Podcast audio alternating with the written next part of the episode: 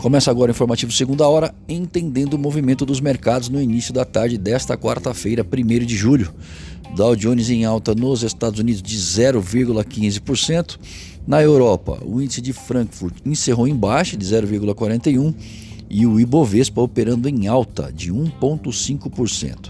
Dólar em baixa externa de 0,24% e uma baixa expressiva por aqui de 2,5%. São dados positivos ajudando na recuperação do real. Começando pelo relatório da ADP nos Estados Unidos, que mostrou criação de vagas aí de empregos no setor privado.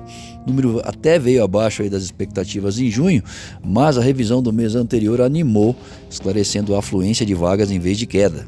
Depois foi a vez da indústria brasileira dar impulso no otimismo ao crescer em junho pela primeira vez desde fevereiro com o nosso PMI indo a 51,6 de 38,3 em maio. E para encerrar, o ISM mostrou nos Estados Unidos que o setor manufatureiro expandiu-se, indo a 52,6 em junho, surpresa positiva. Vale lembrar que às 15 horas as atenções são todas voltadas para a ata do FONC e a visão dos formuladores de política monetária americanos para a economia e o que pode vir pela frente. Eu sou Alessandro Faganello, desejo uma ótima tarde a todos e espero vocês para abrir o mercado através do boletim Primeiro Minuto, amanhã cedo.